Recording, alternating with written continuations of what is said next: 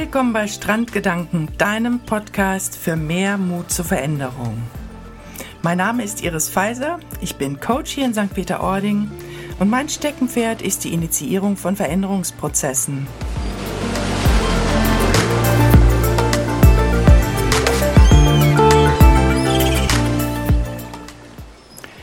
Bin ich bereit, mich dem zu öffnen, was meine Seele wirklich will? Wenn ja, wie erkenne ich, dass es meine Seele ist, die etwas wünscht und nicht etwa mein Ego oder etwas anderes in mir? Gibt es Zeichen der Seele? Also ich bin felsenfest davon überzeugt, dass es Zeichen der Seele gibt. Und deshalb möchte ich mich heute aufmachen, diese Erkenntnisse mit dir zu teilen. Sage jetzt bitte nicht, oh, das ist mir aber zu schwer als Thema. Nein, das ist überhaupt nicht schwer, im Gegenteil. Denn wenn es dir einmal klar ist, dann geht vieles viel einfacher.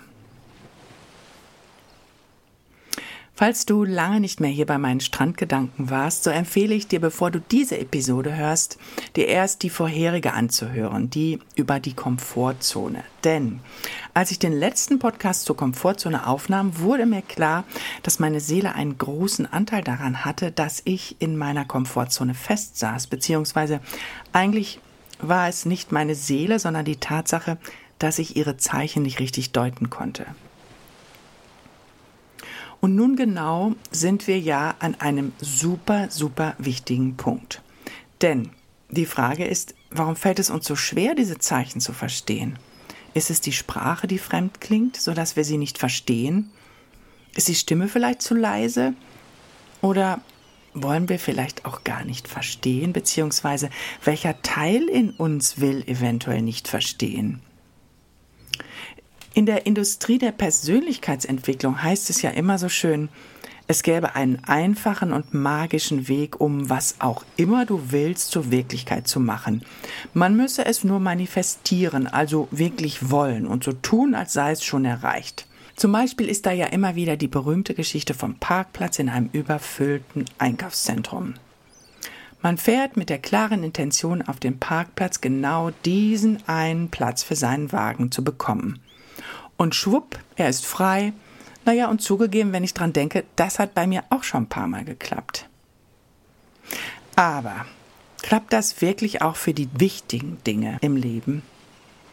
Denn hier genau kommt ja wieder unsere Seele hinzu. Denn wenn sie etwas nicht will, dann hilft auch der härteste Manifestationskurs nicht.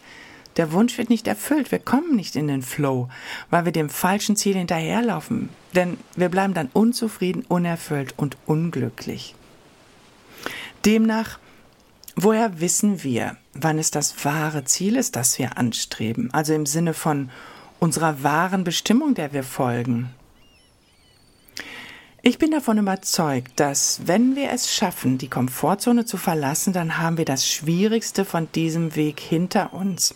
Denn es geht meiner Meinung nach nur um einen kleinen, aber sehr, sehr feinen Unterschied, nämlich den Unterschied zwischen Absicht und Inspiration zwischen dem, was mein Umfeld von mir fordert und dem, was ich bzw. meine Seele will.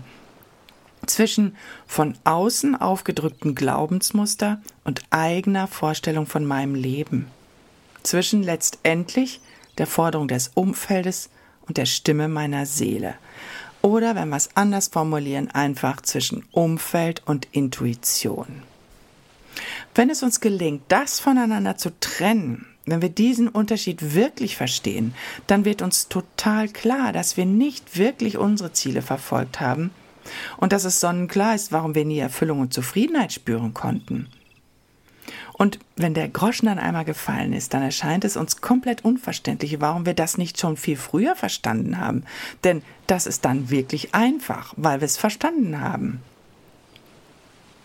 Dann sagt natürlich der kleine Teufel wieder in uns klar, im Nachhinein ist man immer schlauer, das ist nichts Neues.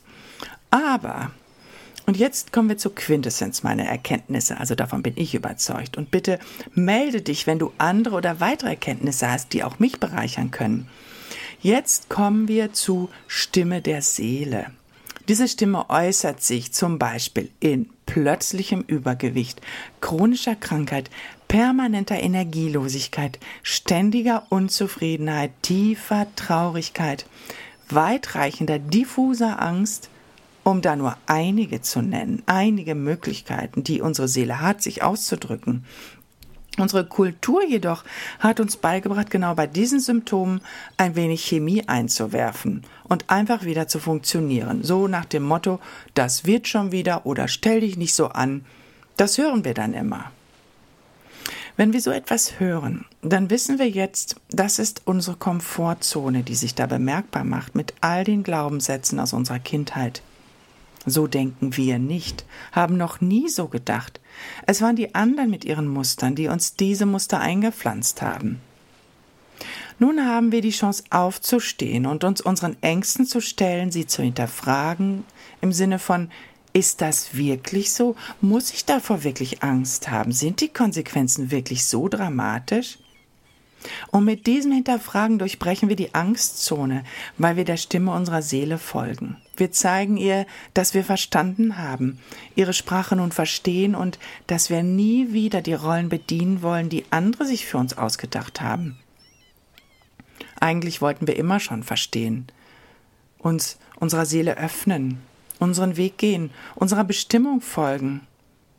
Nur es waren diese falsch verstandenen Muster, die uns daran gehindert haben, unsere inneren Blockaden, Zweifel und Ängste.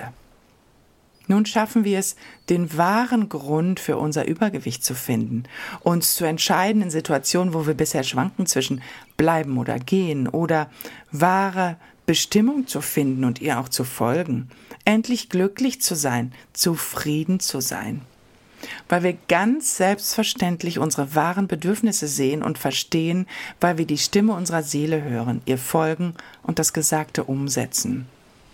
So einfach ist das.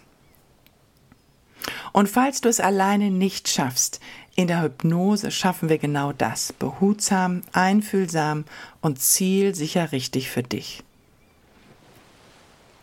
Ich wünsche dir nun alles, alles Gute in den kommenden Tagen. Falls du Inspirationen für mich hast oder falls du weitere Erkenntnisse hast, wie du deinen Weg gefunden hast, ich würde mich sehr freuen, wenn du diese mit mir teilst. In diesem Sinne sage ich Danke, lass Leichtigkeit leben, deine Iris.